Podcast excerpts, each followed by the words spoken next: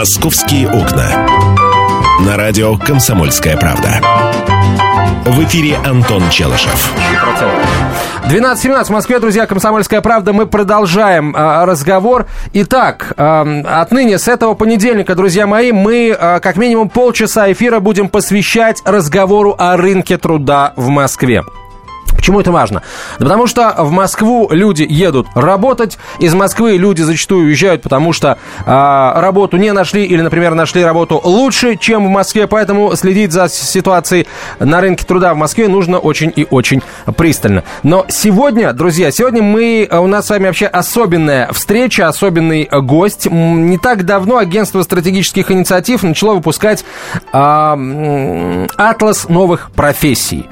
И э, уже по-моему, два, два, две редакции этого атласа было выпущено, последнее в апреле, ну, крайне, скажем так, в апреле этого года. А в нашей студии руководитель проекта «Атлас новых профессий» агентства стратегических инициатив Дмитрий Судаков. Дмитрий, здравствуйте. Здравствуйте.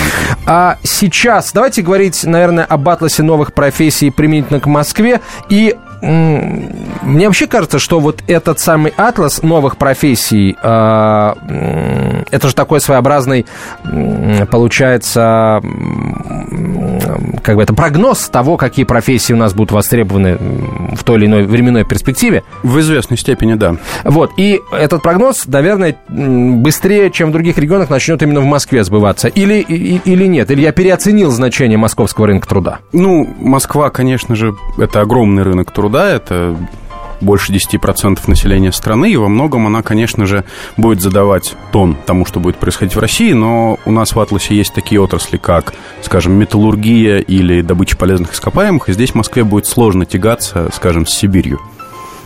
А, давайте сейчас мы, э, вот здесь уже, наверное, вам, что называется, карты в руки. Мы будем говорить об атласе, который был в апреле э, издан вами, представлен общественности, или есть уже наработки по следующей редакции атласа? Ну, проект живет и развивается, да, то есть в этом смысле э, выпуск очередной редакции – это некая такая точка отсечки, да, соответственно, мы скорее мы готовим сейчас скажем, новые редакции, да, мы думаем о том, что можно сказать еще людям, вот, но поскольку люди должны к чему-то апеллировать, да, должны что-то там читать и к чему-то обращаться по итогам нашей передачи, то, наверное, лучше говорить о второй редакции, которая вышла вот в апреле.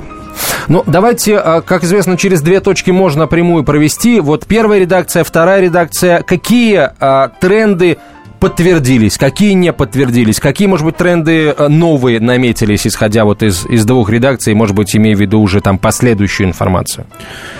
Ну, нас, когда люди знакомились с Атласом еще с первой редакции, да, и то же самое было со второй, хотя они, они уже подуспокоились, нас обвиняли в, скажем так, а, в том, что мы были слишком кардинальны, слишком радикальны. классическая история, когда женщина, работавшая туроператором, э, а мы сказали, что туроператор – это умирающая профессия, э, заявила, что мы сошли с ума, ничего не знаем, а в прошлом году рынок туроператорских услуг склопнулся вдвое. Оказалось, что на самом деле мы во многом более консервативны, чем те изменения, которые мы наблюдаем.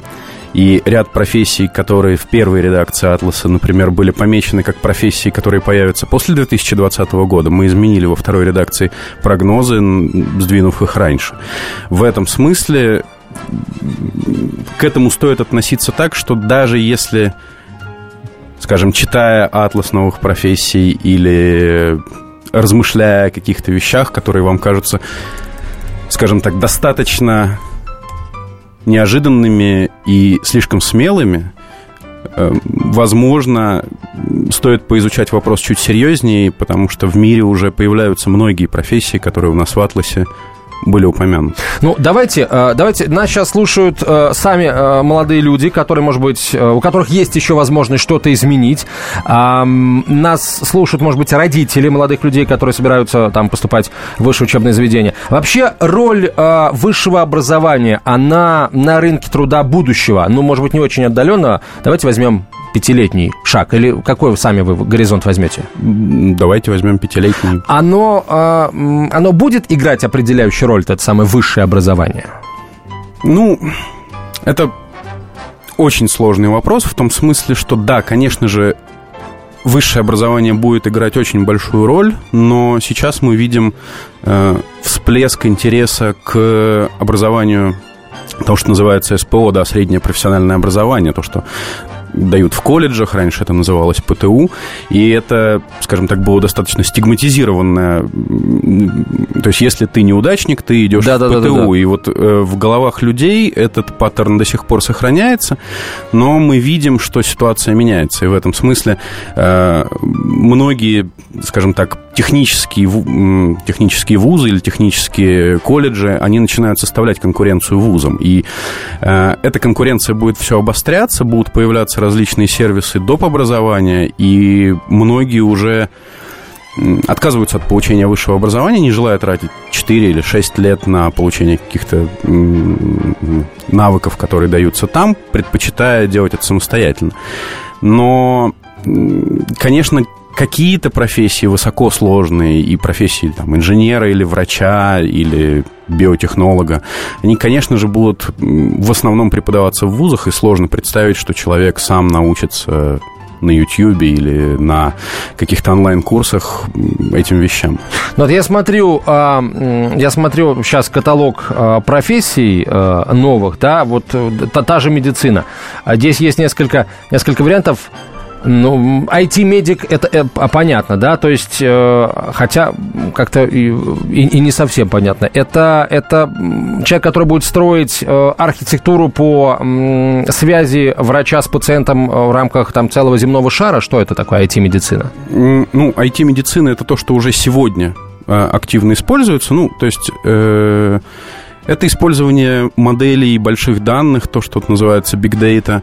Это э, автоматизация многих вещей, да, то есть э, люди, которые э, работают на стыке, когда они, люди, которые занимаются применением IT-технологий э, различных в медицине, то есть это э, может быть, в этом смысле это достаточно общее такое название, да, то есть этот человек может, например, проектировать, э, не знаю, роботов-хирургов которые уже сегодня существуют, да, но это скорее такой штучный продукт, но в будущем мы хорошо понимаем, что будущее, скажем так, инвазивной медицины, оно за роботами, потому что это намного безопаснее, чем медицина людская. Рука у него не дрогнет, потому что у него нет руки. Рука у него далее, не да. дрогнет, он э, может, э, ну, просто сам надрез, через который он может оперировать, просто в разы меньше, чем тот надрез, который нужен для операции руками. А вот тут есть еще профессия архитектора медицинского оборудования, это тоже вот к роботам-хирургам, наверное, да? А, ну, да, разумеется. Биоэтик. Э, когда я учился в университете, у нас биоэтика, по-моему, занималась чуть ли не единственный вопрос, которым она занималась, это был вопрос эвтаназии. Вот.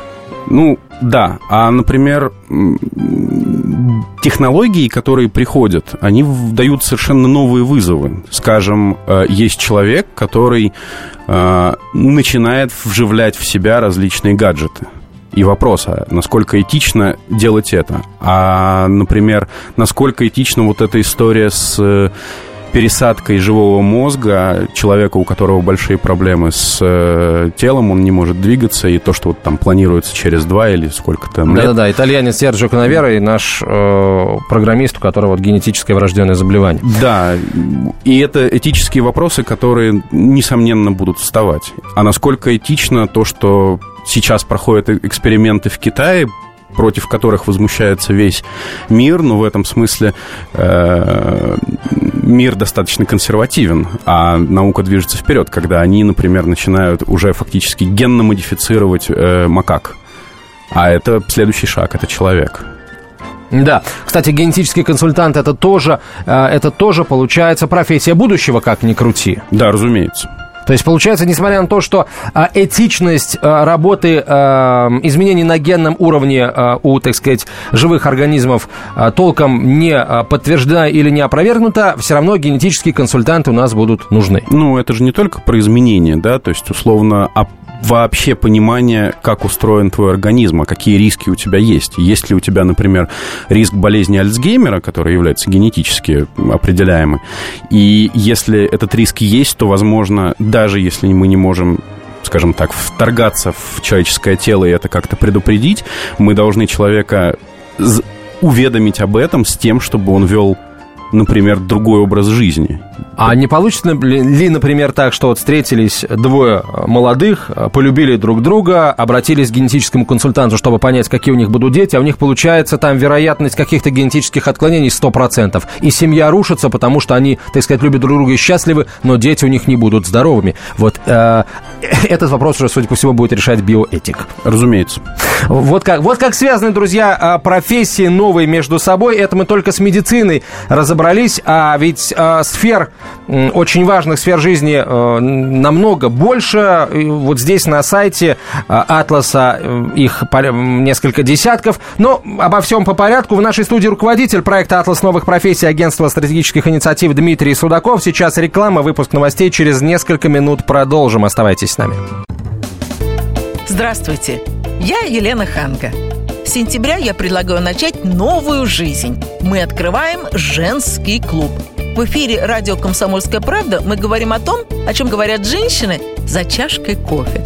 Политика, проблемы экономики, санкции и механизмы импортозамещения. А еще семья, муж, дети, пожилые родители, любовники и многое другое, что сегодня волнует нас всех – Присоединяйтесь к нашему клубу по вторникам 21.05 по московскому времени. Ой, да, забыл сказать. Мужчины могут подслушивать.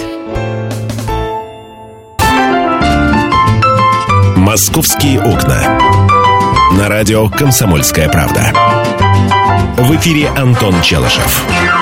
12.32 в Москве. Комсомольская правда. Прямой эфир. Говорим об атласе новых э, профессий агентства стратегических инициатив. Руководитель этого проекта Дмитрий Судаков в нашей студии. А, Дмитрий, а как вы этот атлас составляли? А общались ли вы с работодателями? Как изучали рынок? Как эти прогнозы рождались? Да, в этом смысле атлас это такой тоже продукт будущего. Мы не писали его сами, мы э, занимались тем, что мы организовывали встречи с большим количеством экспертов, порядка, наверное, 4000 человек в общей сложности принимали участие, и дальше мы только собирали их мнение о том, как будут развиваться рынки. То есть фактически то, что написано в Атласе, это не мнение каких-то высоколобых экспертов, это мнение людей рынка, которые задумались над тем, а куда же движутся рынки, куда движется сектор, куда движутся их отрасли. А, теперь нужно понять, как эту информацию а, донести до людей, которым предстоит там через 10-15 лет а, эти самые ниши на рынке труда занять. А, вы лично, Дмитрий, как предлагаете знакомить молодежь с этой информацией? Ну, вы сказали правильное слово «молодежь». В этом плане э, «Атлас» действительно ориентирован больше на молодую аудиторию, то есть это либо студенты первых курсов, либо старшие школьники. И в этом смысле «Атлас» — это такой продукт, который надо показать детям, вот прежде чем вы расскажете, как вы собираетесь это сделать, я хотел бы ненадолго прерваться. Я прошу вас надеть наушники. У нас телефонный звонок. Слушатель хочет рассказать о ЧП в Москве. Да, здравствуйте. Как вас зовут? Что случилось? Алло, здравствуйте. Евгений меня зовут. Вот Лужники горит стадион, где ремонт идет. Это как это? Это, это, это что там? Это тонкая струйка дыма или что? Нет, там не струйка, там прям дымится всего стадиона. Вот проезжал его по третьему кольцу. Столб дыма видно километров за 25, как с туннеля выезжаешь с Кутузовского. И когда равняешься с самим стадионом, там если к нему лицом стоять с левой стороны, дым и по всей крыше дым выходит. То есть там довольно-таки крупное задымление, пожар походу. Спасибо, спасибо вам огромное. Будем очень внимательно следить, потому что пока ленты информагентств не содержат информации о пожаре на стадионе Лужники, но наш слушатель уже об этом рассказал. Друзья, если вы тоже сейчас там проезжаете, пожалуйста, пишите смс о том, что вы видите, что там происходит, и а, вообще, много ли там пожарных, например? Если будут наблюдаться заторы на третьем транспортном кольце или вокруг стадиона, пожалуйста, тоже об этом напишите. 2420, короткий номер, 8 800 200 ровно 9702, телефон прямого эфира. Да, Дмитрий, а, простите вот за это, что называется, отступление, но дело важное. А, итак, как информация о новых профессиях будет доводиться до ушей, до умов ну, школьников? В, в ближайшее время мы планируем стартовать программу такого прямого прямого захода в первую очередь в московские школы, потому что мы базируемся в Москве, и, но тем не менее это будет не только там. Мы будем э, общаться с учителями, мы готовим методическое пособие, которое нужно будет, можно будет читать не только учителям, но также и родителям, в том смысле, а что можно сделать с атласом, как в него можно, ну, скажем так, играть, как можно использовать эту информацию, потому что вообще это история про то, как э, снять с детских глаз, а возможно начинать это нужно делать со взрослых глаз. Вот эти шоры, которые особенно в Москве, каждый второй хочет быть менеджером, юристом, и это лишнее. Мир будущего намного богаче, и более того, он будет очень суров к этим самым будущим менеджерам. И эти люди, получив такое экономическое образование, после этого идут и, не знаю, занимаются продажами и какими-то такими вещами. Это, это то, чего мы хотим избежать с тем, чтобы э, будущее населяли люди, которые скажем так, с открытыми глазами в это будущее пришли, и они приспособились к нему. Ну, предположим, э, вы договорились с департаментом образования, я вам желаю, пришли в школы, рассказали, дети это э, поняли, усвоили, и вот они приходят в ВУЗ и говорят, я хочу выучиться на IT-медика, я хочу выучиться, например, на э, BIM-менеджера-проектировщика, что это такое, я ума не приложу, или специалиста по модернизации строительных технологий и так далее, а им говорят, а у нас нет этого, вот у нас там в том или ином крутом российском музе нет этих направлений. А существуют ли уже программы подготовки этих специалистов в нашей стране? Э, ну, Атлас пока еще молодой скажем так, продукт и э, а образование такая очень зарегламентированная, э, такая ригидная сфера, но вообще, конечно же, мы уже видим вузы, которые начинают это вводить такие программы, которые сами приходят и говорят, а мы хотим готовить таких специалистов, и они начинают ориентироваться на этот продукт. И э, такие программы есть, я знаю, в Новосибирске, такие программы появляются в Москве, есть они и в Липецкой области. То есть э, Пока это еще не система, но мы работаем над этим, да, то есть с тем, чтобы выстраивалась такая цельная цепочка э, образовательная, которая встречала бы вот эти требования рынка, которые сейчас мы видим проявляются. А, вот у нас есть еще несколько минут. Я считаю, на самом деле, своим долгом а, попросить вас рассказать о тех а, отраслях, о тех, может быть, профессиях, которые в ближайшие годы а, произведут революцию такую, может быть, большую, может быть, небольшую революцию в, в, в своей отрасли, а, своим появлением и бурным развитием или, наоборот, своим полным исчезновением, потому что и то, и другое очень важно для рынка, и вообще это судьбы людей как-никак. Ну, про исчезновение здесь проще, в ближайшие годы ничего не исчезнет. То есть все, все будет оставаться как, как, как будет. Возможно, будет какое-то сокращение, ну, может случиться как с турагентами, но это же такая, скорее, малый бизнес, да, и он довольно быстро приспосабливается. Человек, который сегодня владел турагентством, завтра открывает какой-то свой новый бизнес. Но а, Говоря о тех вещах, которые смогут действительно перевернуть, ну, во-первых, это биотехнологии, где очень много развивается, и э, вообще вещи, связанные с э, так, с биологическим э, подходом на стыки с разными отраслями. То есть мы видим, как биотехнологии, например, приходят в то же самое строительство и много что там меняют. Это, конечно же, э, тотальное проникновение э, IT, то есть фактически не останется отраслей, которые не связаны с IT. И э, думая о том, чему учиться, точно нужно учиться этому обязательно. Даже если человек гуманитарий, просто нужно себя заставить это делать, как, как, как читать и писать. А, разумеется, большие прорывы будут сделаны в медицине. Мы уже сегодня видим, что средний срок жизни растет по, по всему миру, а это означает, что в будущем мы будем видеть много пожилых людей, и это означает, что потребуется очень много специалистов, разбирающихся не только в медицине, но и в том, что называется сохранение здорового образа жизни и поддержание его. А, на самом деле, это очень такой непростой вопрос, потому что вот я вижу, что будущее становится намного разнообразнее, чем мы привыкли. То есть люди начнут скажем так, соединять различные отрасли, создавая новые отрасли. Мы сегодня видим, например, национальную технологическую инициативу, которая э, была запущена в декабре как инициатива, а сегодня мы видим дорожные карты и 8 первых рынков. Например, одним из самых, э, самым прорывным, наверное, там является история с нейротехнологиями, да, то, то, что мы называем нейронет. Это следующий шаг интернета, и если говорить прямо о далеком будущем, то это уже истории про чтение мыслей и вот такие вещи. А в ближайшее будущее это войдет как возможность управлять различными приборами с помощью ну, интерфейсов мозг-компьютер.